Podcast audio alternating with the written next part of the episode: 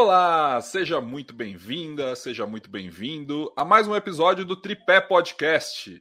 Esse programa em que eu sempre recebo duas mentes, duas cabeças, duas opiniões diferentes para falarmos sobre a transformação digital, sobre redes sociais, sobre todo esse mundo maravilhoso, perigoso é, que vivemos hoje em dia.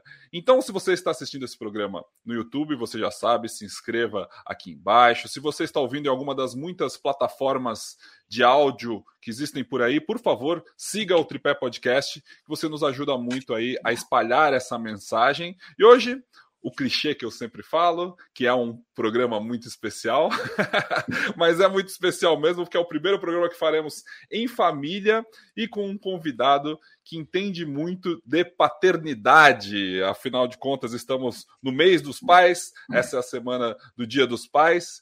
Então, roda a vinheta aí para eu não tomar tempo da fala deles, né?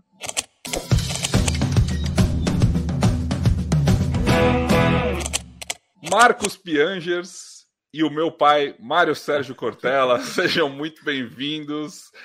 Essa introdução que eu falo, eu sempre evito ficar aqui dando muitas apresentações sobre os convidados, que geralmente são muito conhecidos. E no podcast, no mundo digital, tem muito uma coisa do cara que vai ouvir esse programa, vai vai vir aqui, vai chegar até aqui, ele já sabe quem vocês são. Muitas vezes ele veio através das redes sociais que vocês vão, com, vão aí divulgar esse programa. Então, muito obrigado pela participação. E geralmente a gente começa pelo mais velho, mas hoje eu vou inverter isso daqui, porque o mais velho eu já conheço muito bem. já conheço eu não sou, tempo. não sou mais velho que o Olha lá, mais eu idoso. sou mais idoso. É. Certo? De velha é de outra coisa. Velha é o teu preconceito. o mais conheci, experiente. Eu mais conheci experiente. O, o Pedro numa, numa, numa palestra, né, Pedro? A gente se conheceu lá, lá em São Paulo. E aí eu perguntei: caramba, você é filho do Cortella, que emoção, cara, me conta como é que é. E aí o, o, o Pedro falou: já sei tudo de cor. E agora o, o Cortella aí, ele diz, eu não sou mais velho, o Pedro já completou a frase, dizendo, eu sou mais experiente, tá bom, pai. E esse talvez seja um dos programas mais deliciosos de degustar, porque o Pedro deve ouvir isso constantemente. Como é que é ser filho do Cortella? Como é que é estar é tá do lado daquela sabedoria toda? E, e acho também que, que talvez para o professor Cortella também seja desafiador, porque a gente está olhando, você está olhando para a sua obra, né, Cortella? Tá Uma parte dela. Obra. Aliás, a gente mesmo tratando da conversa sobre paternidade, né, Piandes? Uma coisa boa é imaginar que é uma obra parcial nossa. Né? Afinal de contas, você e eu, que somos pais também, sabemos o quanto a nossa obra tem um limite. Ela é, sim, parte da nossa autoria, mas ela não é completamente da nossa autoria, porque, claro, cada pessoa né, tem ali a sua liberdade, sua autonomia, né, sua possibilidade de construir. Mas, sem dúvida, eu sempre fico animado quando posso olhar uma parte né, da minha obra, ainda mais para remontar aí a dois dos seus ótimos livros, eu e você somos pops também, né? Papais pops têm exatamente essa condição de olhando um pouco mais o que fazem as, os filhos e a filha perceber o quanto que também é complicado né, ser filho ou filho de gente meio pop, né? Os dois são papais pops e somos três pais aqui, né? Quero lembrar também que o avô Mário Sérgio Cortella também é avô da Alice aqui, que pode até fazer uma participação especial, quem sabe, aqui no programa, porque estamos fazendo a nossa gravação seguramente remota aqui.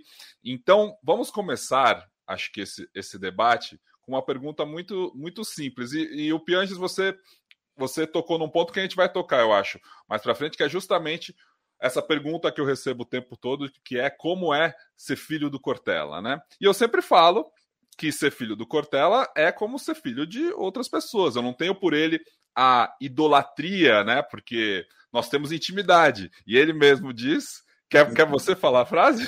Ah, sim, a frase clássica, viu, Piazzi? Assim, a melhor maneira de você perder um ídolo é conviver com ele.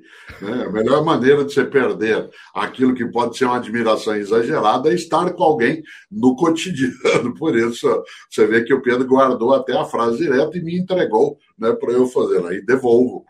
Eu tenho admiração, respeito, carinho, mas não idolatria, né? Não é aquela coisa distante. Piangers, você com as suas filhas, na escolinha já vem. Como quer ser filha do Marcos? Como quer ser filha do Piangers? Ele é aquele papai pop super legal e perfeito o tempo todo? Tem um, tem um guru que ele falou uma vez, o Randaz, ele fala que se você se sente um ser iluminado, se você sente que chegou num estágio de, de, de elevação, de iluminação, então vá passar uma semana com a sua família. Eu acho que esse, é, esse, é o, esse realmente é o teste né, da, da vida. Né? Quando, quando a gente convive com as pessoas e a gente entende essa série de uh, suavidades e de espinhos que cada personalidade pode ter. Eu, eu, respondo a sua pergunta, Pedro, com a maior uh, uh, sinceridade, porque isso já aconteceu. Eu e minha filha em Porto Alegre, subindo no elevador, entra no nosso elevador um vizinho de algum outro andar e olha para minha filha, a minha filha Anitta, a primeira filha, ela ainda era bastante pequena, mas a Anitta já nasceu com uma personalidade muito crítica, muito analítica, sempre se comunicou muito bem com adultos e o vizinho perguntou: Uau, você é a filha do Pianges! Como é ser filha do Pianges? E a Anitta olhou para mim, séria, olhou para o vizinho e disse assim: de vez em quando ele é um pouco ausente e o mesmo Oh. E o mesmo processo acontece depois, Cortella, com a minha filha menor, a Aurora, é. Que num determinado momento está no supermercado pedindo doce. A Aurora é fascinada por doce. E eu, eu explicando, me abaixando, explicando para ela que ela não ganharia mais um chocolate. E ela caída no chão, indignada e, e, e colocando para fora aquela raiva de não poder uh, consumir doce naquele momento. E um outro pai, que aí já conhecia os meus livros, meus artigos em jornais e tudo mais, passa por mim de carrinho, para do meu lado e diz assim: escrever é fácil, né, papai? Faltou só, né, Pedro? Ele começava falar assim, haha. Né? Lembrei de duas coisas que você falou agora. A primeira delas é uma antiga frase que diz que você não conhece uma pessoa quando ela vai à tua casa. Você a conhece de fato quando você vai à casa dela a olhar a casa dela, a convivência com ela. E você, ao mencionar tuas filhas, me lembrou uma coisa que o Pedro fazia referência, né? É muito usual, e o Pedro já vivenciou isso, também o André, meu outro filho, a Ana Carolina, outra, já vivenciou uma situação que ela tem um fundo de verdade muito interessante para a nossa reflexão, que é quando a pessoa encontrar, digamos, o Pedro, e eu estou junto, diz assim, parabéns pelo teu pai. Como se houvesse, como se houvesse uma escolha nessa relação. Parabéns pelo teu pai, quase que dá uma inversão de origem, mas ela tem um fundo altíssimo de verdade.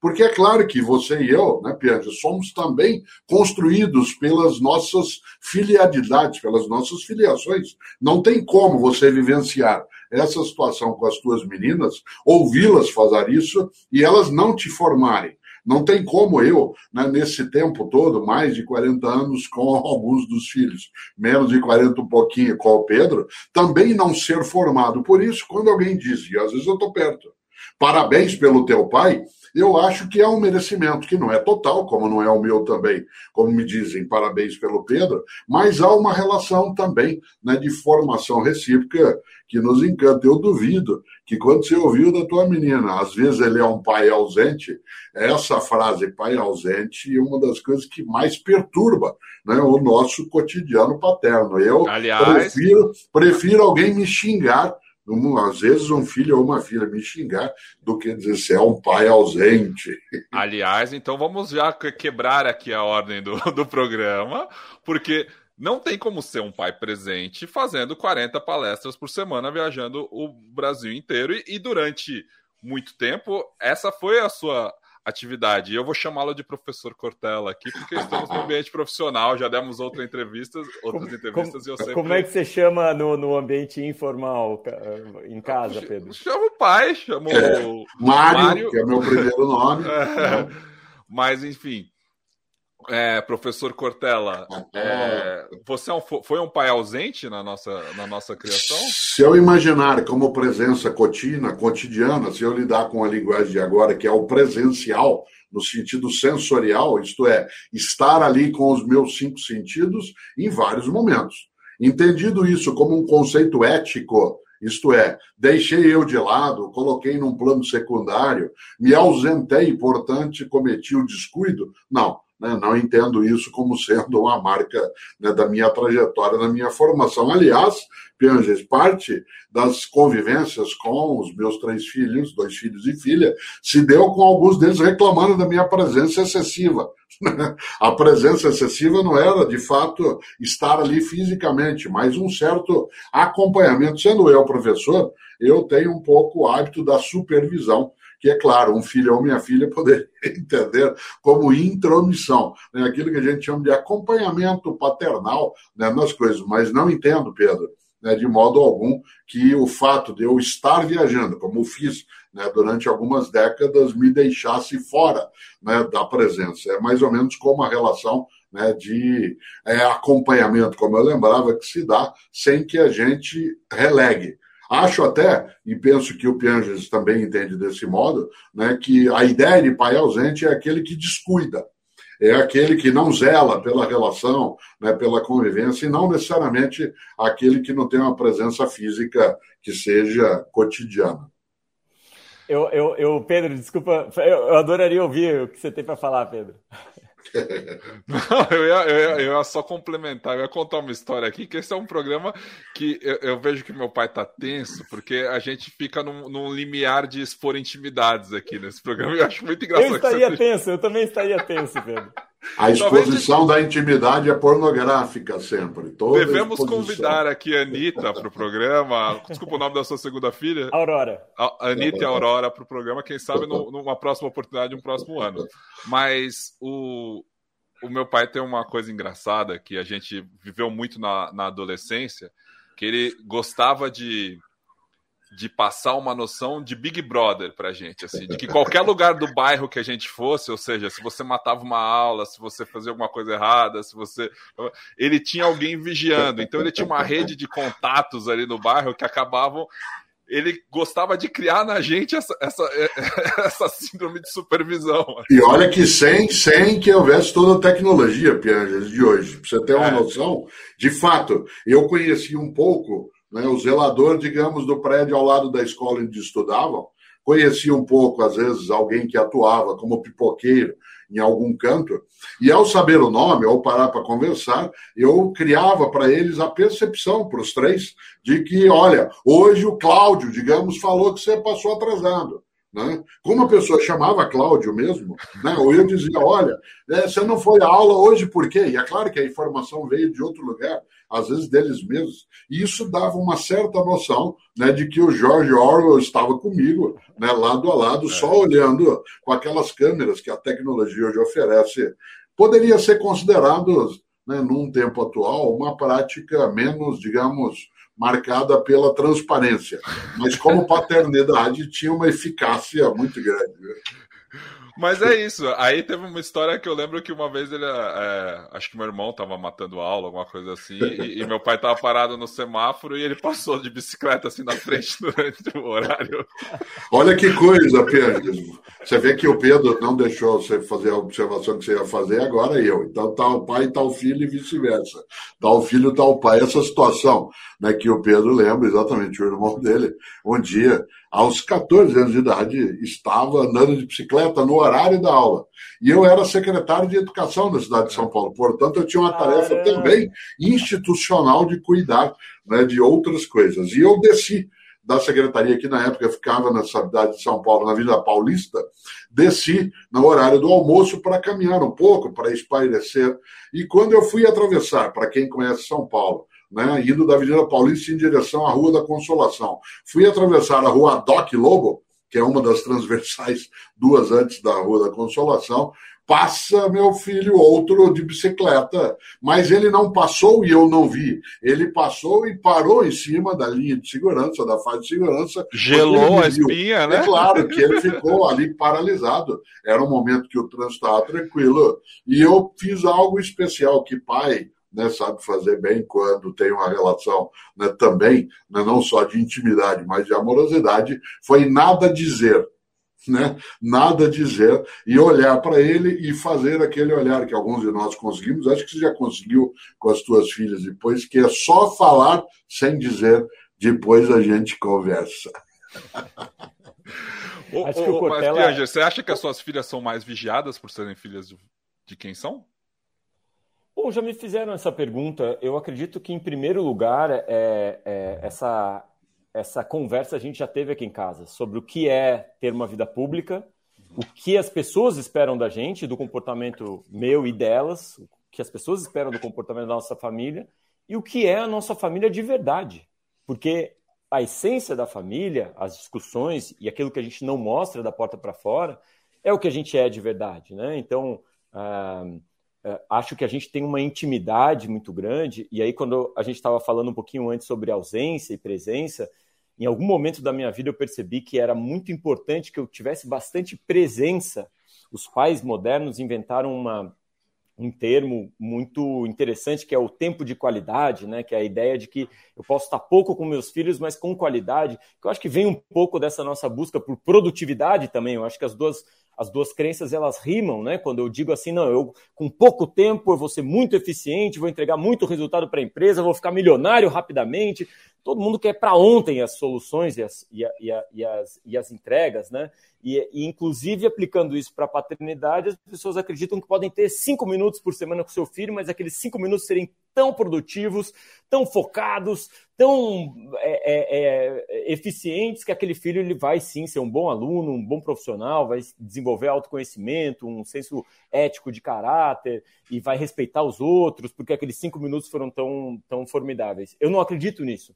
Em algum momento eu percebi que a minha, a minha falta, a, a, a falta da minha presença, uh, me entregava uh, uh, áreas negativas negativas no sentido de não conhecer algumas características da minha filha, das minhas filhas, e eu percebo que a paternidade, a maternidade, a criação de um indivíduo, ela precisa ser responsiva. Quando a gente fala de responsabilidade, é a nossa habilidade a responder. E muitos pais acham que a responsabilidade, pais homens em geral, quer é pagar as contas, é o típico pai que não vai às reuniões escolares e quando dá algum problema na escola, chega lá e ele quer resolver naqueles cinco minutos com a professora, com a diretora, as questões relacionadas à educação. E eu fui percebendo que isso é, um, é uma área negativa, é uma área é, cega da, da, paternidade. Você não está enxergando o que está acontecendo com o seu filho. E a, a responsabilidade é a nossa habilidade de resposta. E a paternidade se constrói, como o Cortella muito bem falou, respondendo aquilo que a gente tem de demandas do nosso filho. E isso é uma paternidade é, ativa, isso é um tempo de qualidade, é quando você entende os nuances, as personalidades, que, de novo, como falou o professor Cortella, é, é, acompanham não só aquilo que você entregou para o seu filho, mas aquilo que você entregou antes do seu filho nascer, que é a biologia. Aquilo que a sua esposa entregou também para o seu filho, que é um pouquinho da personalidade, do tratamento, do abraço. Aquilo que os nossos avós antepassados entregaram para os nossos filhos também. Então, o nosso filho é uma multitude de, de, de coisas. E a gente achar que tem o poder de moldar a, aquela criança, os nossos filhos não são vasos, os nossos filhos são árvores. E eles vão crescendo das formas mais imprevisíveis e jogando suas raízes por cima de calçadas, e muitas vezes tudo aquilo que a gente achou que era uma base sólida vai sendo destruída por aquelas novas raízes que estão crescendo. E essa imprevisibilidade faz parte da, da, da dessa insegurança que muitas vezes o pai tem, a mãe tem, e muitas vezes essa culpa que a gente leva nas costas. Mas quando a gente entende que não é só a gente nessa construção, tem uma série de pessoas, mas também tem a biologia, tem a química, tem a personalidade do seu próprio filho, que num determinado momento ele vai dizendo: Olha, eu não sou nenhuma coisa nem outra, eu sou outra coisa aqui. Então, essa responsabilidade, essa capacidade de responder a essas, essas, esses nuances, eu acho que é de fato uma, uma paternidade é, é importante, assim, é uma paternidade que entrega é, é alguma coisa tanto para o filho quanto para você mesmo. E aí, nesse sentido, eu tentei organizar minha vida para ter bastante tempo com elas. E nesse sentido, eu acho que até a nossa quarentena tem sido uma, uma dádiva, uma, uma benção porque a gente tem passado 12 meses, é, 15 meses colados, né? Então é a minha chance de conhecer um pouquinho mais Sim. essas características. Olha só, e... eu queria trazer duas coisas disso que você levanta que eu acho especiais. Você falou, nossos filhos são árvores, sem dúvida né? nem você nem eu mitificamos a filiação, nem a filialidade, não achamos que são né, pessoas absolutamente magníficas só porque são crianças ou jovens. Das árvores que temos, algumas vezes eles são paineira. Né? Quem já encostou numa paineira sabe que ela tem alguns espinhos lado de fora, ou é limoeiro, ou tem filho que é goiabeira, que é uma árvore meio lisa, né, em que você dá uma escapada, o que exige de quem é pai, especialmente, não exclusivamente, mas especialmente uma habilidade de lidar com esses modos arvorais, né, para usar o teu termo, de ser. Eu compreendo muito bem o que você levanta e gosto, né, quando se imagina que a gente deva ter uma presença mais no cotidiano. O mês de agosto, ele é especial para mim por uma razão, né? não é o Dia dos Pais em si, mas porque meu pai, Antônio, que já faleceu né, há mais de 30 anos, ele nasceu no dia 10 de agosto. E durante muitos anos, o Dia dos Pais coincidiu com o aniversário dele. Este ano de 2021, o Dia dos Pais é dia 8, que é aniversário de um neto meu chamado Antônio, tal como meu pai também. Né? E meu pai, eu nunca esqueço de uma situação na Avenida Paulista, Pianges, que eu mencionava agora. Né? Eu lá estive como secretário né, no início dos anos 1990. Mas no início dos anos 1970, quando nem você nem Pedro houveram ainda nascido, né, havia ali o local onde meu pai trabalhava. Meu pai trabalhava na Paulista, esquina com a rua Itapeva. É interessante porque um dia eu fui até lá para encontrá-lo na parte de baixo do banco e fomos conversar um pouco sobre qual curso eu faria na vida. Era aquela fase que eu estava de 16 para 17 anos. Qual seria a minha definição? E aí interessaram a conversar com ele um pouco sobre isso. E aí eu contei para ele ali que eu iria fazer, como fiz, curso de filosofia, o que era inesperado naquele momento em que se supunha, especialmente eu, meu pai era diretor de banco, né, que eu ia fazer medicina, engenharia, direito, né, não ia fazer uma coisa como filosofia. E eu disse a ele que eu queria fazer filosofia. E ele usou uma expressão que tem muito a ver com isso que você levantou agora, que vai né, numa reta que me acompanha nesse tempo. E a palavra acompanhar aí é de propósito, porque ele disse: bom, essa é a tua escolha. Eu não estarei nem atrás de você te empurrando, nem na tua frente te puxando. Eu estarei ao teu lado te acompanhando nas suas escolhas e decisões. Eu, em alguns momentos, vou te alertar, em outros, vou te é, elogiar, em outros, provavelmente, vou te advertir. Mas eu estarei ao teu lado. Eu gosto dessa ideia que meu pai, Antônio Cortella, trouxe naquele dia. Nem me empurrando, nem me puxando. Estando ao meu lado, acompanhando naquilo que faria. Nem sempre concordando. E aí, por último, dentro disso, eu acho, e acho que já vi você, acho não, já vi você falando sobre isso, né, que há um certo mito em relação a essa presença mais expressiva junto aos filhos. Por exemplo, eu fui criado na cidade de Londrina, onde nasci, até 13 anos de idade. Num dia como hoje, se eu tivesse 12 anos de idade e estivesse num dia como hoje, eu encontraria meu pai e minha mãe durante o dia quatro vezes. Na hora que eu levantava e saía para a escola, na hora do almoço, na hora do jantar e à noite um pouco, quando a gente é, ficava ouvindo rádio, não havia TV na minha cidade quando eu era criança, só. No restante, a gente, atenção na expressão, a gente somia. A tal ponto que a mãe, como a gente diz no Paraná, tinha que pôr a cabeça para fora e dizer assim: vem para casa, menino. Isso significa que não havia, inclusive por parte dos meus pais, ansiedade de nos encontrar. Porque nesses momentos que se encontrava, havia uma intensidade do encontro. E nem eles organizavam, olha que coisa curiosa, nem eles organizavam a agenda deles no sábado e domingo em nossa função. Ninguém dizia assim, olha, o que, que você quer fazer no domingo?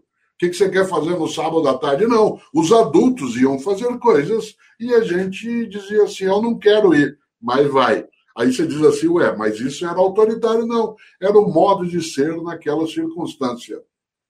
Essa lógica, no teu entender, você que é pai mais recentemente, Pedro que é pai mais recentemente, ela se alterou em demasia? Para mim se alterou. Não sei para o Piangers, mas essa, eu acho que essa ideia de estar ao lado e não empurrando ou puxando é muito diferente para a nossa geração do que foi para a sua e talvez do que foi para a minha também, porque hoje em dia, e eu trago até um pouco do tema que é o nosso programa mesmo, que é o da, o da transformação digital.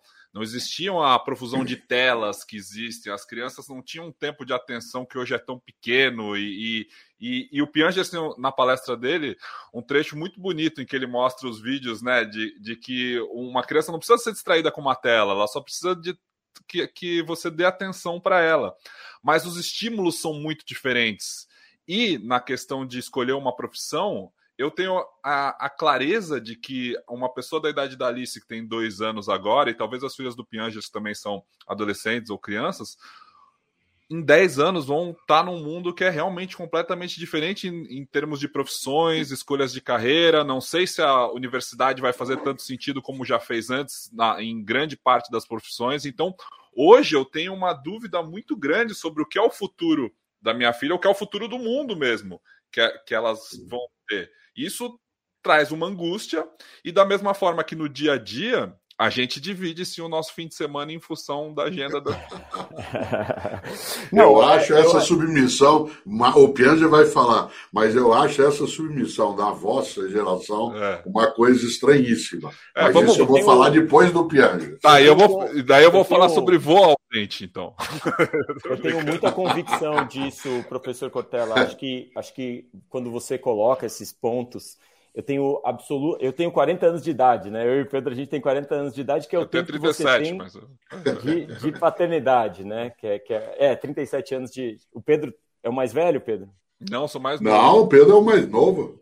O André é o mais velho, vai fazer 44. Sim. Então, é, me parece, tá? Eu estou tentando aqui analisar né, a sua conversa com seu pai e acho que é um, aparentemente, um pai muito iluminado, né? Um pai muito inspirador, porque no primeiro momento ele percebeu que você de fato tinha caminhos, eu tinha vontades, eu tinha aspirações, tinha desejos de construir a sua obra com base naquilo que ele não considerava uh, é, seguro, uh, valoroso socialmente, né? Então ele olhou para você e disse: Ok, eu sei que o meu filho é, o, é ele, não é um objeto de, de construção minha, não é onde eu vou me realizar naquilo que eu não me realizei na minha vida. Não, eu não vou obrigar o meu filho a seguir por um caminho que ele não quer seguir, eu vou apoiá-lo ao lado, acompanhando nesse, nesse, nesse, nesse caminho. Lindo que o seu pai falou, ao mesmo tempo, não acredito que seja o padrão há, há 40 anos, há 50 anos, há 60 anos, o padrão era o pai que empurrava e que puxava, e que muitas vezes fazia isso de forma autoritária. Né? A gente tem uh, uh, inúmeros exemplos de, de, de, pessoas que foram uh, obrigadas pelo, pelos pais a, a, a seguirem a, a, mesma carreira. Né?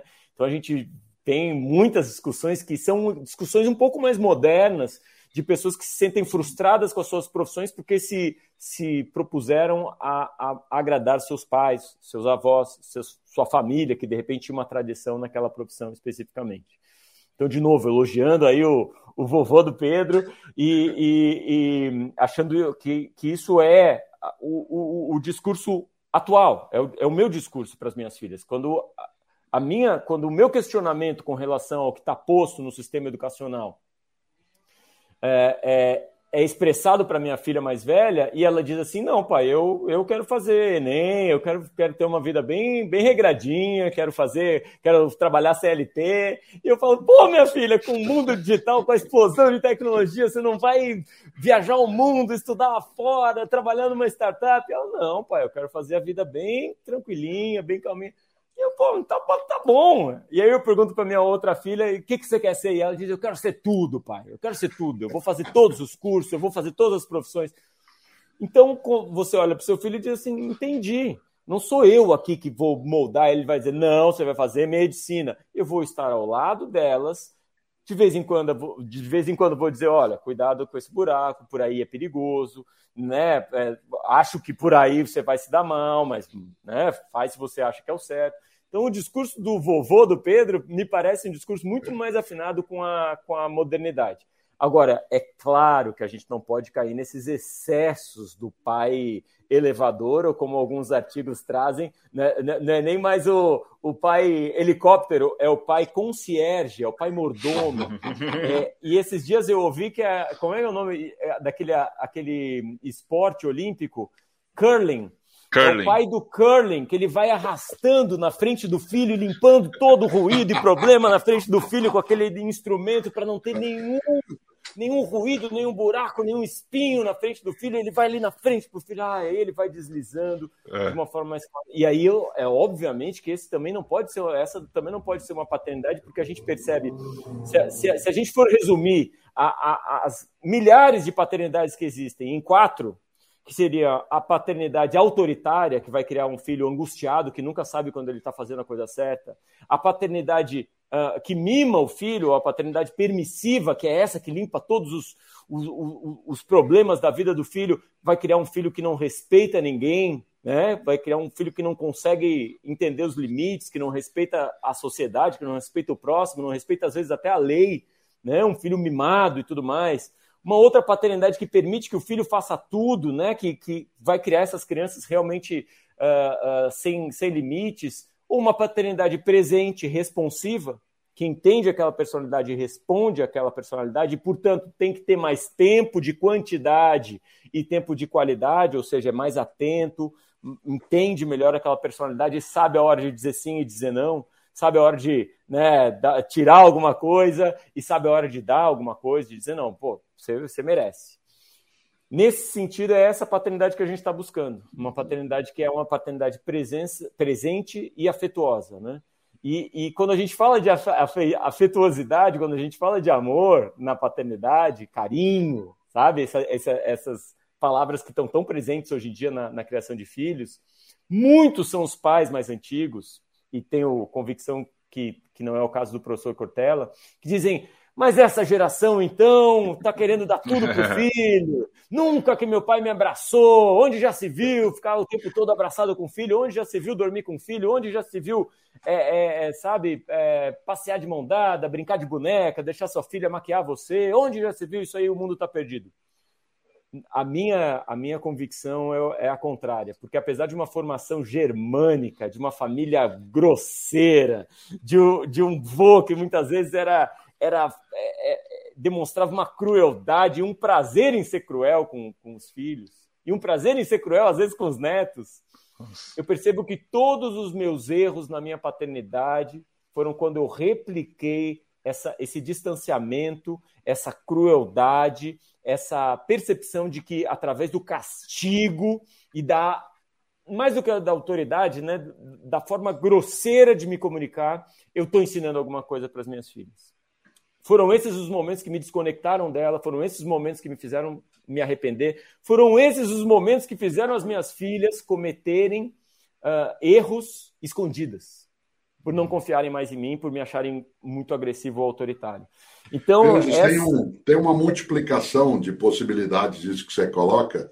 Né? Por exemplo, o avô Antônio, o Pedro não conviveu com ele, porque quando ele faleceu em 1990, o Pedro tinha ainda seis anos de idade, mas meu pai começou com Alzheimer com 54 anos, exatamente quando o Pedro era criança, tinha dois anos e pouco. Mas ele conviveu muito com o avô Jair, que foi até 91 anos de idade, que faleceu este ano, né, no mês de fevereiro de 2021, com quem o Pedro conviveu de um modo absolutamente intenso. Né? Seja porque o avô Jair, desses quatro tipos de pai que você colocou e que podem encaixar o avô também, ele em nenhum momento nem era autoritário, nem era alguém que ficava o tempo todo né, cuidando e nem descuidando. Ele convivia. Ele parecia, em vários momentos, o avô Jair do Pedro, né, um avô que era parte da criança. Aliás, ele se vestia se vestia de um modo muito curioso, o Pedro se lembra disso, claro. Né? Ele estava sempre, o avô Jair, de camiseta, de bermuda, de meia e tênis. É. Sabe aquela típica imagem de um crianção, né? no crianção, mas no sentido amoroso da história do cuidado. Então, esse tipo de estágio mais elevado, em que alguns homens, né, e no caso da avó, algumas mulheres, conseguem é, não fazer daquele exercício da avosidade uma forma de demonstração de poder ou de descaso. Eu acho que isso é especial. Né? Essa convivência, ela marca, evidentemente, Coisa curiosa, o avô Jair, que foi até 91 anos, era o último de 13 filhos. E ele não conheceu o pai dele, porque quando ele, o pai dele faleceu, ele tinha dois anos de idade. Portanto, alguém que não teve a figura paterna foi criado exclusivamente pela mãe ao se tornar pai de três meninas, né? entre elas a mãe do Pedro. E, ao mesmo tempo, avô Você já imaginou como é que isso passa, vou usar um termo da área da arquitetura e da engenharia hoje, pela requalificação.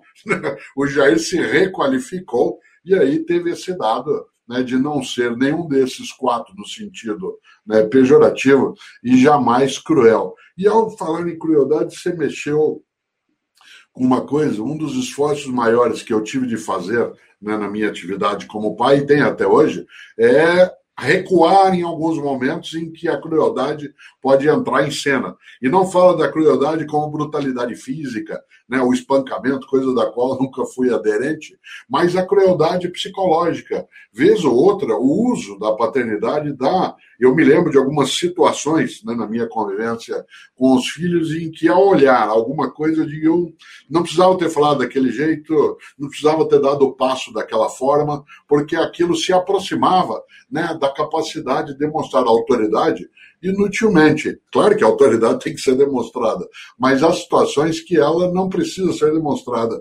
E uma das coisas que eu gosto de dizer, como pai que sou, é que há um exagero da parte de vocês com menos idade, de novo, que ficam fazendo a agenda no final de semana subserviente, como se fossem gerentes de recreação né, por uma geração que precisa ter tédio precisa ter tédio. Nesse Sem ponto, a gente está absolutamente alinhado, professor. A gente está absolutamente alinhado. As minhas filhas me perguntam às vezes: o que, que eu faço, papai? Eu digo: o que você quiser.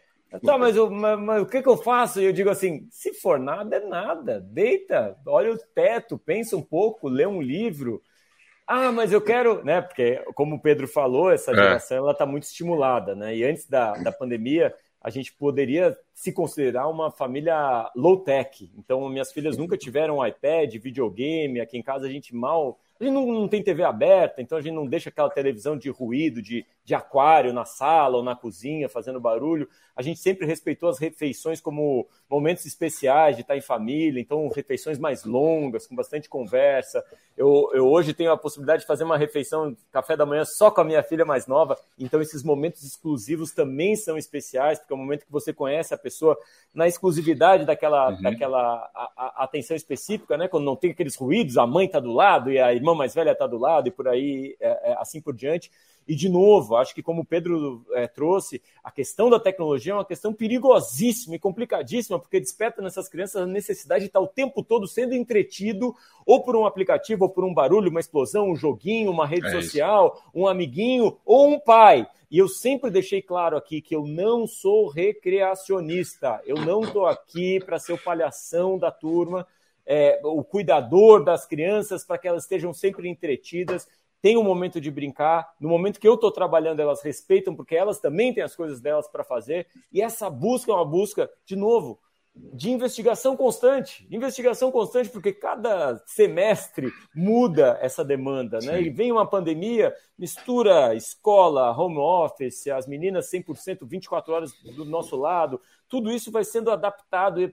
De novo, é um trabalho especialmente é, é, cansativo, mentalmente cansativo mas que eu gosto sempre de dizer dura pouco. Talvez o professor Cortella é, concorde, passa extremamente rápido. Minha filha já está com 16 anos e eu sinto que, rapaz, foi um soluço. Você sabe Mas que. Tem coisas boas, né, Pedro? Nisso. Não, né? Quando o Piaget diz do soluço, é uma coisa especial. Esse tempo passa, mas algumas coisas da formação da convivência na infância e na adolescência, elas não passam. Apesar, por exemplo, do Pedro ser um adulto, o André ser um adulto, a Ana Carolina ser uma adulta, né, em vários momentos a minha relação é uma relação ainda como se não o fossem. Não é o tempo todo. Por exemplo, o Pedro é alguém com quem eu tenho orientações relativas ao mundo do mundo digital, a presença. Por uma boa coincidência, ontem nós estávamos numa sessão né, ligada à organização de fotos por conta de um curso. E aí, Pedro, ele estava me dirigindo. Faça isso, fique desse modo, dê esse passo. Então, há situações em que eu estou dirigindo. Mas em vários momentos, mesmo que tenha passado né, num soluço, há várias situações em que a olhada é outra. Ontem, por essa coincidência, assim que eu encontrei o Pedro no local onde a gente ia ter a atividade, ele disse: Eu estou com uma dor nas costas. Nessa hora eu não estou olhando para alguém que dali a pouco vai estar tá dirigindo a atividade, dizendo senta, levanta, se mexe. Nessa hora, eu, imediatamente eu queria sair, né? Por que, que você não toma tal remédio, não faz tal coisa? E aí, todo esse tempo passado, ele desaparece. Né? Ele sai do circuito, porque a afetividade ela não é marcada né, pela temporalização das coisas, tal como a amizade, tal e, como a amorosidade. Né? E eu expresso, eu expresso aqui a minha admiração pela possibilidade de um dia trabalhar perto das minhas filhas. Que eu acho que vocês têm, né, no, no trabalho de vocês, o Pedro está sempre perto do professor Cortella por conta dessa relação profissional. Já tive a chance de expressar isso para a Luciana Mello, que, é, que, trabalhou um tempo com o Jair Rodrigues. Já tive, a, é, é, sabe, a chance de expressar para outros pais. A, a, filha do Drauzio, né, trabalha com Drauzio também. Então, eu, assim, é, para mim é uma, é uma benção, né? Seria uma, uma dádiva poder justamente estender um pouco mais esse afeto numa época que é a época que a gente vive, que é uma época fragmentada em termos de família. A gente percebe que hoje, pela possibilidade da gente trabalhar em qualquer empresa, morar em qualquer lugar, né, em qualquer cidade do mundo, os filhos eles se vão. E eles se vão com muita naturalidade, né? Eles mudam. E no passado isso já acontecia também, mudava de cidade para fazer uma universidade, aí conseguia um, um, trabalho lá do outro lado do país, ia lá para o outro lado do país. Esse distanciamento fragmenta, e, e não por acaso a gente tem uma, uma, uma construção familiar cada vez mais diminuta, né? um aumento de famílias, inclusive sem filhos e um aumento da sensação de solidão na nossa sociedade. A sociedade é o momento social que a gente vive com maior índice de solidão, maior índice de depressão, maior índice de descolamento de afetos. Então é uma, eu acho que deve ser uma, uma alegria e um desafio trabalhar com o próprio pai. Claro, tem uma tem uma é uma, é uma equação, é uma equação é. que foi é. se construindo. Esse é um, um momento mais recente, é de quatro anos para cá, é, vai fazer agora. Teve, tem momentos que são difíceis e momentos que, em que a gente já estruturou para isso correr da melhor forma possível. Mas eu estava ouvindo vocês dois falarem, é muito interessante que são formas de paternidade com afeto, com carinho muito diferentes, muito distintas. Assim, o jeito de criar os filhos é muito diferente. É, e não necessariamente um é certo, outro é errado, são formas distintas. O meu pai ele reflete muito também do que foi a criação que ele teve com o pai dele. E eu tive esses dois, dois exemplos também com o meu avô Jair, que era um pai mais próximo do que é o, o, o Piangers, assim, é, né? De estar de, é. tá mais direto, na, numa amorosidade mais física, talvez, digamos assim. O, agora, o meu pai, como avô, ele também é diferente. É outra, é, é outra forma, forma de ser. E é, isso é muito interessante de observar. Mas o que eu. A, a que gente eu vê pensando... muito isso, tá, Fala. tá, Pedro? É, a gente vê é. isso muito. Do pai que se transforma num, num, num avô muito mais carinhoso, derretido, é. aconchegante. Que não é o meu caso, que não é o caso dele. a gente vê é isso é muito. Não, eu fui... Eu do fala, pai que fala, inclusive fala. o pai, né, que inclusive percebeu na sua paternidade, no seu período de paternidade, é, uma certa ausência, um, certo autoritarismo e que quando chegam os netos é uma espécie de redenção. Então ele se transforma não, não é... assim nesse avô que se permite maquiar, vestir é. roupa de princesa, brincar, vamos tomar sorvete, não tem. Minha, minha, minha lógica é outra. Eu estou usando a seguinte lógica: eu fui tão intenso na necessidade de convivência e criação desses, dessas crianças, né? não os netos, os filhos, que na hora que eles se tornaram pais, eu falei, agora vocês cuidem e vocês só me chamem pro famoso é. for bom. Se for bom, eu fico, se não for bom, né? Vocês cuidem. Vocês levem a gente, eu convivo vez ou outra, eu tenho. É, então, é, diferentemente né, desse tipo de e tem uma outra questão, tem uma outra questão. A paternidade já me exauriu um pouco, eu acho é. que agora é a vez deles. Isso é muito claro para mim, isso é uma questão muito diferente. A forma que a Alice se relaciona com os avós maternos é diferente do que ela se relaciona com meu pai, mas eu acho que também teve uma, uma questão que, assim, durante muitos e muitos anos, a gente não teve crianças na família. Então a gente meio que perdeu essa, essa prática. Então, para ele, eu sinto essa dificuldade mesmo de entender a dinâmica. Ele não lembra mais como é que é a dinâmica com criança em casa, sabe? E, e, isso gera um, um, certo desconforto que isso vai à medida da convivência. E quando, graças a Deus, sairmos dessa pandemia, vão conviver cada vez mais cada vez mais, e eu espero que isso seja mais mais próximo. E, e Olha, Piante, sabe, eu estava pensando agora nisso que o Pedro está dizendo. Eu fui pai a primeira vez com 23 anos. Fui pai pela segunda vez aos 25 anos e fui pai pela terceira aos 30. Faz tempo isso. Eu tenho 67. Quando o Pedro faz essa menção, quando ele fala não tem criança em casa, faz tempo. Né? Você imagine, eu tive 23 anos há 44 anos.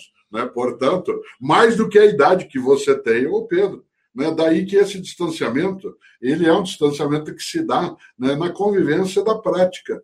E é. quando a gente tem, numa família, como é o meu caso, as pessoas morando em cidades diferentes, minha irmã, meu irmão, a convivência dos sobrinhos e filhos se deu, mas eles cresceram com a mesma idade. Então, quando eles se tornaram adultos, todos se tornaram adultos juntos o que significa que há um lapso, há um hiato, e o Pedro lembrou isso muito bem, não tinha pensado nisso, da presença de crianças na convivência cotidiana, né, do tempo em que eu tinha entre 30 e 40, e nesse meu tempo entre 50 e 70. Né, ficou aí um lapso, mas eu afirmo, continuem cuidando. mas, é, é, mas é uma coisa que mudou, e eu vejo na diferença agora, Pianges, que você estava falando dessa parte dos estímulos e da parte do digital que é importante. Eu lembro, quando eu era criança, que um dos exemplos do meu pai, na palestra dele, que ele não usa mais hoje, porque a palestra evoluiu e hoje ele falou outras coisas, mas era o da patanada, que ele dizia que eu ao chegar na escola com sete anos de idade, eu já tinha assistido tantas horas de televisão, tinha visto o programa disso, o programa daquilo, o programa não sei o que lá, e a criança chega na escola e o professor fala, a pata nada, né? E, e, e hoje a gente fica meio assim, porque você falou, a gente é low tech, uh, você não traz esses estímulos para as filhas, eu também tento dar o mínimo de, de tela para Alice, mas essa acaba sendo a principal preocupação dos pais hoje, e nos anos 80 isso era dado como algo vantajoso, como a criança chegava de outra forma, cheia de referências, cheia de uhum, uma uhum. abordagem narrativa, né? Narrativa, uma uhum. abordagem muito maior. Como que a gente lida com essas duas coisas, né? Diferente. Aliás, essa deve ser a pergunta que você mais ouve, né, Pianges? É, Como é que é eu uma... faço? Deixo o meu filho ficar no computador? É. Deixo é, ter tenho... em mãos? Que idade que eu dou um mobile para ele? Né? Acho que duas grandes dores, né, do, do pai moderno. Uma é a falta de tempo. A, a falta de tempo é um, é um problemaço para o pai. O pai e a mãe, elas, eles vivem com culpa. Eles vivem no trabalho pensando na família e com a família pensando no trabalho. Eles nunca estão onde eles realmente estão. Isso é, um, é uma quebra de alma, né? A alma fica, fica desequilibrada, né? As pessoas não conseguem estar exatamente no lugar onde elas estão. A segunda grande pergunta diz respeito à tecnologia. A Sociedade Brasileira de Pediatria não recomenda nenhum tipo de tela para criança com menos de dois anos. Nenhum tipo de tela, nem televisão, nem, nem iPad, muito menos celular e tudo mais. Tem uma série de consequências nessa, nessa interação com telas, né? E depois dos, dos, dois anos, então, desenhos educativos, aplicativos educativos, não tem problema nenhum do pai estar tá do lado, aplicativos que sejam seguros, né? Uhum. Não deixar a criança ali na internet navegando, vai acabar caindo em violência, pornografia e por aí vai. Eu posso até estar tá parecendo super constrangedor, é, super é, é conservador, conservador. No, no, meu discurso aqui, mas é fato, né? A gente, quanto mais conversa com os pais que permitem os filhos navegar é, é livres na internet, mais a gente vê esses problemas aparecendo conversas com adultos que se fingem de crianças, uh, fotos que são muito impactantes ou violentas ou muito uh, pornográficas para as crianças. Isso realmente é assustador a quantidade de informação que tem na internet. Se você deixa seu filho sozinho na internet, você está deixando ele sozinho na rua de uma cidade muito movimentada. Imagina você pegar o seu filho e largar no centro da cidade de São Paulo. Né? Muita coisa ali é, é, é perigosa e, e, e, e, pode, pode impactar o seu filho de uma forma negativa. Como que a gente separa isso? A gente separa aqui em casa para tentar só explicar para as meninas três momentos diferentes de consumo de tecnologia. Então a gente chamou de três Cs. O primeiro C é o C do consumo. Quando você percebe que você está só consumindo conteúdo, quando você está só navegando em sites de redes sociais, você está só jogando um joguinho mobile ali que, sabe, você tem a sensação de estar tá realizando algo, mas não está realizando. Quando você está só olhando o que você vai comprar e ficar navegando nos lugares, quando você está só lá no Pinterest vendo coisinha bonitinha e tal. Isso é o consumo, você está só consumindo. Esse é o momento de atenção. É, é aí que tem que acender uma luzinha amarela ou até vermelha, para você dizer para você mesmo: não, peraí, o que eu estou fazendo do meu tempo, o que eu estou fazendo da minha vida? Tem outros Cs tão fantásticos para usar na tecnologia. Um C é a conexão. A chance de eu estar tá com os meus amigos no Discord, em salas de áudio, conversando com eles, ao mesmo tempo conversando, fazendo um trabalho e tudo mais, e o C da criação, da criatividade. Se eu estou assistindo um vídeo no YouTube que vai me me agregar, me construir, me ensinar, vai, né? existe um aprendizado naquele processo, naquele consumo, a informação, então ela está me, me construindo uma pessoa melhor, então tá, tá, você pode ficar mais tranquila, né? E se você está usando para se conectar com as pessoas que você ama, sua, seus, sua família e seus, seus amigos, muito bom também, porque a gente está nesse momento de pandemia e é a única forma, talvez, da gente ter essas conexões. É importante manter essas conexões. Mas esse primeiro C, que é, é o C que a gente mais passa tempo, uhum. na, na frente de, de, de joguinhos de celular, de redes sociais, na frente de vídeos de YouTube que começam um atrás do outro. O que eu explico para elas é o seguinte: nos anos uh, uh, uh, 40, né, a gente juntou o mundo, as maiores mentes do mundo, para barrar a maior maldade que foi o nazismo. E aí, nos anos 60, a gente juntou as maiores mentes do mundo para levar o homem para a Lua e para explorar, para exploração espacial. Foi fantástico aquele momento. E a gente foi juntando as maiores mentes da humanidade em vários momentos da, da, da, da, da história para fazer coisas incríveis. E em 2020, 2021, a gente juntou as maiores mentes da, história, da, da, da, da humanidade para plugar você e deixar você vidrado na frente de uma tela. As pessoas mais bem pagas e mais inteligentes, elas são contratadas por Google, Facebook, é, toda Amazon, a Apple, para deixar você grudado nessas telas.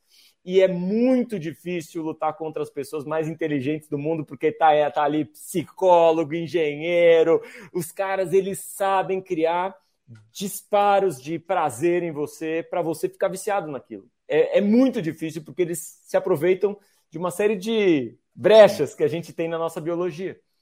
Então, poxa, se eu, como adulto, 40 anos, caio às vezes nesses erros, imagina umas crianças de 9 anos, imagina uma criança de 5, imagina uma criança de 12, imagina uma adolescente de 15 que está se percebendo na sua imagem e está constantemente se, se, se comparando com outras adolescentes, não por acaso índices de suicídio entre adolescentes estão, aumentando e depressão entre adolescentes estão aumentando. Então, de fato, a gente tem um grande desafio. Eu, eu costumo dizer, não sei se o professor Cortella é, concorda, tinha um grande, grande medo no passado, que era o medo das drogas, né? Então, ah, as drogas, era o, o grande perigo uh, dos nossos filhos caírem nesse caminho. E, e, e, acho que me parece que hoje a, o nosso grande desafio, o nosso grande medo é lidar com as questões tecnológicas. É verdade. Tanto que quando, por exemplo, meus filhos eram crianças, menos preocupação em relação à droga, mas adolescentes, sim. Uma das coisas que pais e mães se especializavam era detectar, farejar né, o consumo de algum tipo de droga, seja pelo aroma, seja pela olhada na pupila, seja por outras formas né, de procura de situações. E é interessante porque a minha geração, né, a geração que nasceu, como é o meu caso, nos anos 1950, e que viveu, como foi o meu caso também, o movimento hippie, a presença hippie, né, a ideia da droga mais leve, né, por exemplo, cannabis, ela fazia parte da convivência. Alguns apreciavam, outros não, mas ela estava ali no dia a dia. O temor maior da minha geração como pai era a presença com drogas que fossem né, de impacto mais denso na saúde. Mas houve uma segunda preocupação como pai e mãe, que é o desespero em relação à contaminação da sexualidade por intermédio do HIV. É preciso lembrar, por exemplo, o Pedro nasceu em 1983, né? E o HIV veio para o Brasil, para o mundo de maneira geral, em 1982. Né? A minha geração cresceu, Pianges, com a ideia de que a sexualidade livre ela seria, como foi, uma coisa absolutamente encantadora. A minha geração, o grande temor era a gravidez. Isso significa que meu pai e minha mãe se preocupavam com a ideia de, seja minha irmã, seja meu irmão, que a gente não engravidasse alguém ou não se engravidasse. A minha preocupação como pai né, de três é que eles não capturassem né, um vírus que poderia eliminá-los. E a gente cresceu. Sentido. A gente cresceu nos anos 90 com. Exatamente, com, com essa, com, com essa sombra. que é uma coisa também. que não acontece mais com o jovem de hoje em dia, né? Porque é. as campanhas diminuíram, a conscientização é, diminuiu, mas eu acho que o Piangers também, é, naquela, naquele ponto que eu trouxe de, do, do papel da televisão na nossa infância, né? Eu lembro que eu assistia muita TV e, e, e a TV era uma babá eletrônica para mim no, no, na, na, minha infância. Não sei se para você também. E era, e era o que era possível, né? Para os nossos Sim. pais deixarem a gente, a gente uhum. E nessa fala do meu pai que ele fazia na palestra, eu me sentia até referendado. Né? tipo, me sentia bem nesse ponto. Como, como foi para você? Eu? É. Bom, eu, eu também. Eu cresci assistindo DuckTales, né? É, todos os dias às 5 da tarde no SBT, DuckTales, os caçadores Total. de aventura. Eu, eu, arrumava alguma frutinha para ficar ali na frente da televisão. Chaves, né? Chapolin, para Chaves mim são formadores de caráter. mas, mas o meu pai. Mas depois, Pedro, depois é. a gente cresce um pouco. E, por exemplo, eu tive a ocasião, Pianges, várias vezes, de ter um programa quase que diário né, com os filhos e a mãe do Pedro, que era assistimos juntos Anos Incríveis na TV. Cultura. Todos os dias após o almoço, sentávamos né, ou deitávamos no chão e assistíamos juntos um programa familiar. Algo que lidava com infância, com adolescência, Fantástico. com Fantástico. amor, etc. e aquilo era absolutamente encantador. Tanto que ah, hoje em dia, isso já faz muito tempo, quando aparecem alguns dos atores que faziam aquelas personagens, a gente troca né, as mensagens, porque aquilo está na nossa memória afetiva. Mas Fantástico. eu fiquei fiquei marcado por essa expressão usada pelo Pianges, ligado a esse tipo de aporte avassalador, né, de conexão obsessiva em relação ao mundo das telas e a necessidade de haver aí, vou usar uma expressão de outra área, da, uma contra-inteligência que não exclua essa tecnologia, que tem o seu também né, aporte de capacidade de melhoria de vida, mas que exclua o que nela pode ser malévolo exclua o que nela pode ser algo que é dominador, porque deveria ter como marca central a autonomia né, e não a posse né, sobre a mente, a atenção de outras pessoas. Acho que essa é uma questão que a paternidade não estava habituada, não foi uma questão que eu tive como pai, né, mas agora, sem dúvida, é em relação a essa nova geração. Nunca ninguém né, me preocupou, porque a única tela existente, como lembrou o Pedro, exceto a grande do cinema, era a tela da televisão, portanto, e tinha que ir onde a televisão estava. Né? Não dava para levá-la para algum lugar, certo? E acho que tem duas é, é, diferenças fundamentais nessa discussão de televisão e, e telas interativas. A, a, televisão ela é regulamentada no horário. Tinha inclusive uma, uma propaganda que dizia: está na hora de dormir, não espere a mamãe mandar, um bom sono para você e um alegre despertar. Então você ia dormir e aí começava uma programação talvez um pouco mais adulta. E então a gente tinha um horário regulamentado, com indicação de idade, a gente sabia que era seguro e não era interativo, ou seja, não tinha ninguém ali utilizando aquele device para chegar em mim de alguma forma, para conversar comigo de forma sorrateira, é, é, como acontece hoje em dia. Então tem uma diferença fundamental numa tela que é regulamentada e que tem, inclusive, uma, uma responsabilidade nos produtores de conteúdo, com uma outra tela que tem, é, me desculpem se eu pareço ser meio, é, talvez, paranoico, de forma mas alguma. tem irresponsabilidade e má índole. Eu quero deixar isso bem claro. Existe, claro, existe má índole não apenas nas pessoas que estão produzindo conteúdo na internet, como naqueles que estão construindo sistemas para a internet. Os sistemas são construídos com má índole, com uma, uma, uma urgência em, em deixar você, a maior parte do tempo, é, é, plugado naquele, naquele, naquele sistema e o que mais pluga você são conteúdos de baixíssima qualidade.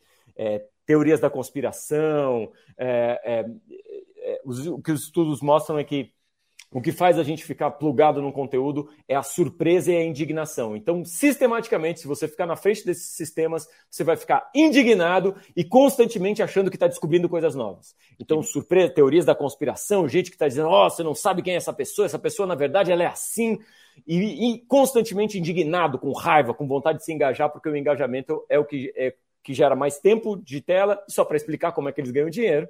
Quanto mais tempo você passa na tela, mais você é impactado por publicidade, mas essa publicidade, então, tem, tem, tem retornos financeiros para quem criou esses sistemas.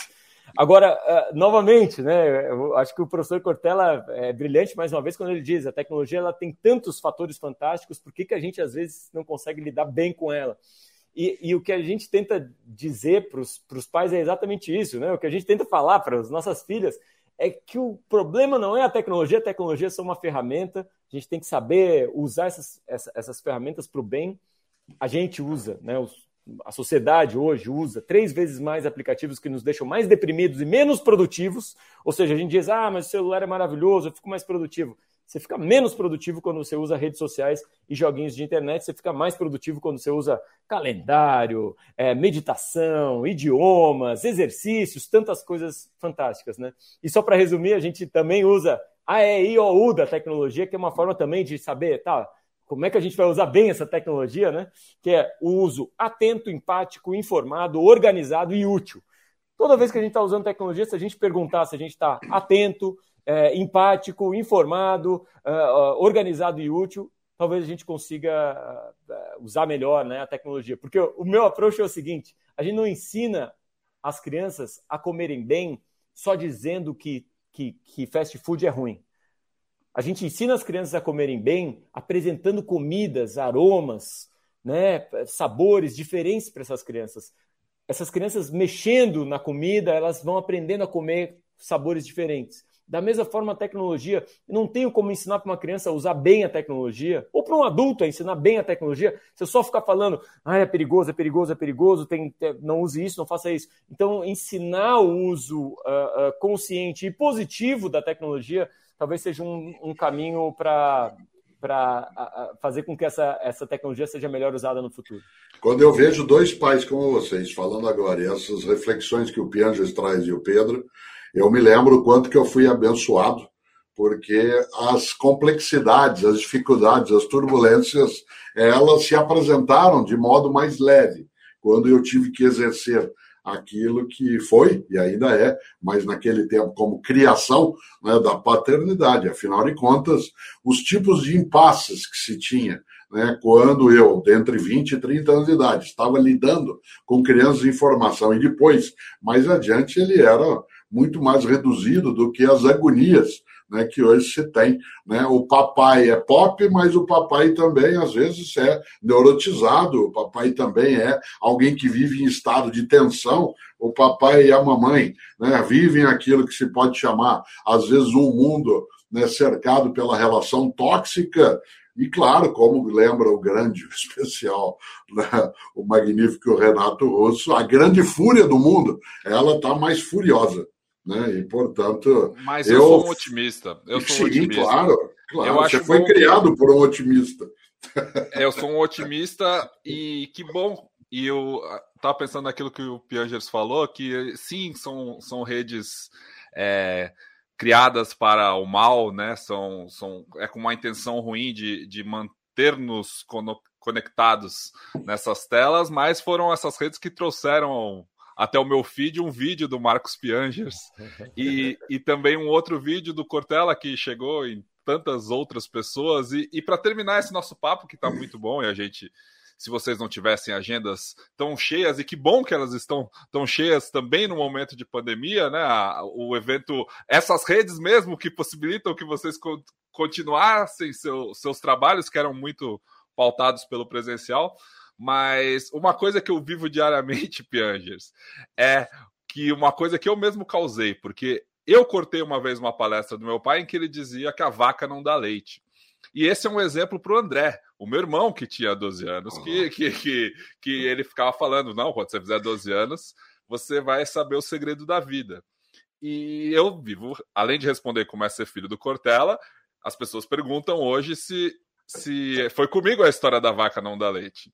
E a Anitta, eu tenho certeza que ela escuta também na escola a história do exemplo do amigo, do, do, do pai da amiguinha dela, que era o cara perfeito, o cara que era super forte, que tinha um carro maravilhoso, assim, o cara tudo do bom, assim.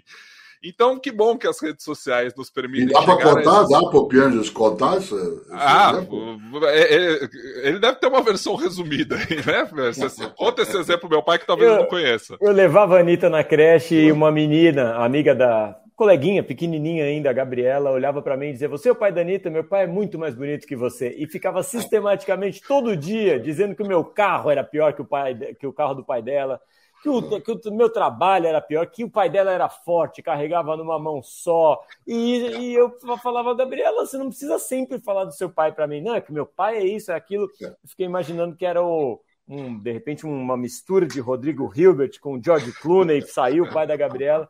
E quando eu conheci o pai da Gabriela, era uma pessoa absolutamente comum, um, um adulto baixinho, careca, num carro popular, sabe? E, e sinceramente é aquilo para mim foi um foi um aprendizado, uma percepção de que a criança ela tem essa visão idealizada do pai e se a gente se esforçar o tempo todo, né, para pelo menos tentar, né, pelo menos tentar ser essa pessoa honesta, gentil, humana que os nossos filhos acreditam que a gente é, que a gente pode ser, né? Eu acho que é uma espécie de grilo verde aqui no nosso ombro, nos dizendo, poxa, como é ser filho do Piangers? De vez em quando ele é um pouco ausente, né? É um grilo verde aqui no meu ombro dizendo assim, poxa, olha só, acho que dá para. Mas Pedro, vaca não, não dá então, leite. Então conte, é, vaca não faça a parte né? do vaca não dá leite, é, faça, por favor. Não, não, não, vou fazer de modo sintético como fez o Piange, sim, né? Eu dizia, vou te contar, dizia para os filhos, mas especialmente para o André, no dia que você fizer 12 anos, eu te conto um segredo que é o segredo da vida,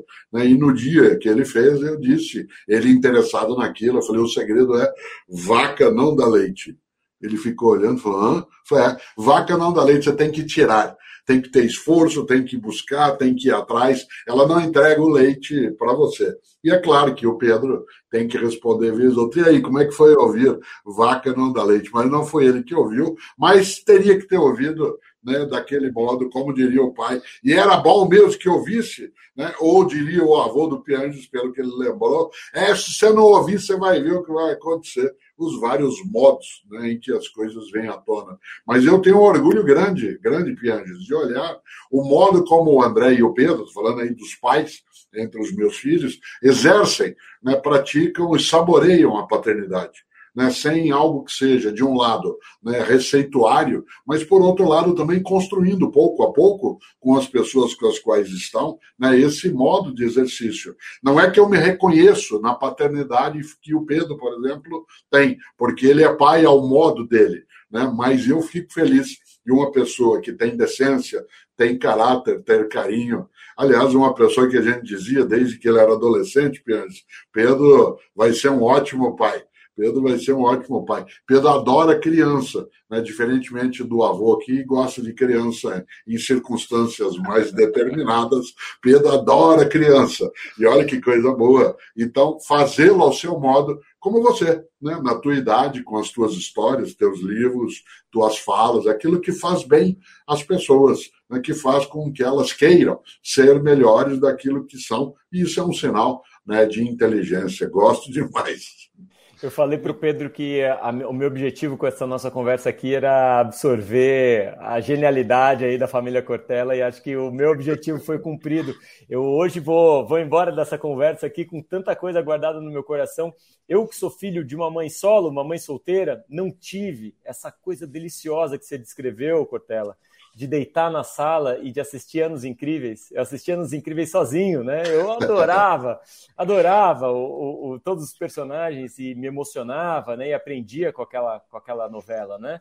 E, e só de imaginar a família de vocês, um deitado em cima do outro, abraçados, assistindo, um, assistindo um, um, uma televisão, eu sinto de verdade que, assim como o vovô Antônio passou a bola para você e você passou a bola para o Pedro, isso é uma herança de afeto, é uma herança de amor e de carinho, e, e essa é a, de verdade, pode parecer o maior clichê do mundo, mas de verdade é o maior, a maior herança que a gente pode deixar para os nossos filhos.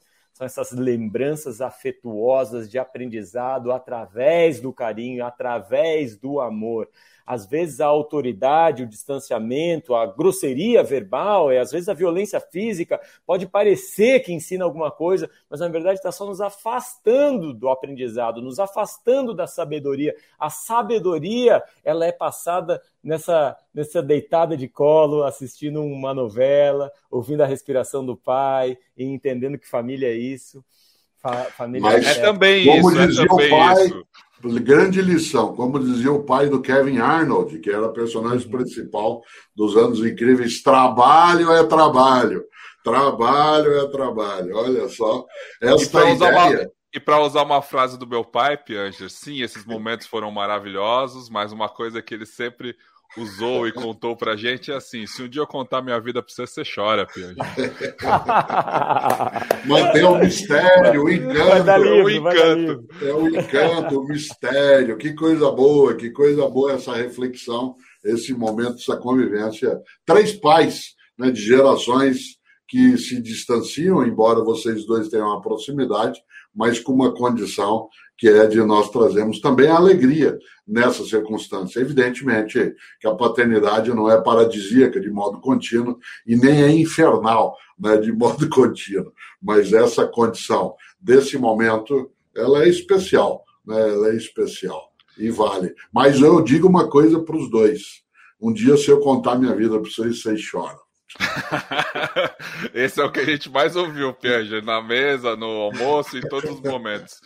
Gente, eu estou muito feliz. Quero agradecer muito a participação dos dois. Se você está nos assistindo, então, no YouTube, por favor, se inscreva, deixe seu comentário, compartilhe esse vídeo, faça essa, essa conversa chegar a mais pessoas para termos aí um, um, um bom aproveitamento desse que é o mundo digital. Esse é um programa de feed, de stories, de reels, de TikTok, de Instagram, de LinkedIn, de YouTube. Enfim, compartilhe. Se você gostou, deixe seu comentário. Siga o Tripé Podcast e a gente se vê na próxima semana com outro papo baseado em três pontos de vista que sustentam aqui esse tripé. Tá certo? Grande abraço. Tchau, tchau.